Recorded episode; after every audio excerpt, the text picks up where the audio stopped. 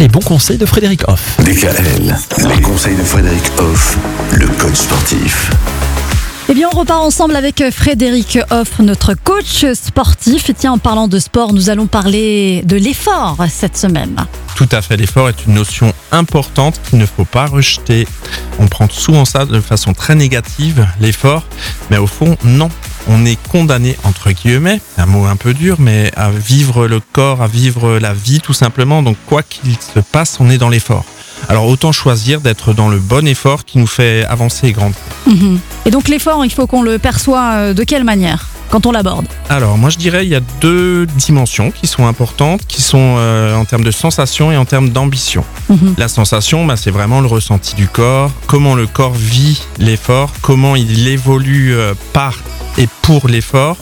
Et en termes d'ambition, bah, c'est tout simplement euh, l'état d'esprit où il faut ambitionner des choses positives pour soi, des choses évolutives, aller vers euh, du mieux, vers euh, ce qu'on peut appeler son petit succès à soi, quoi.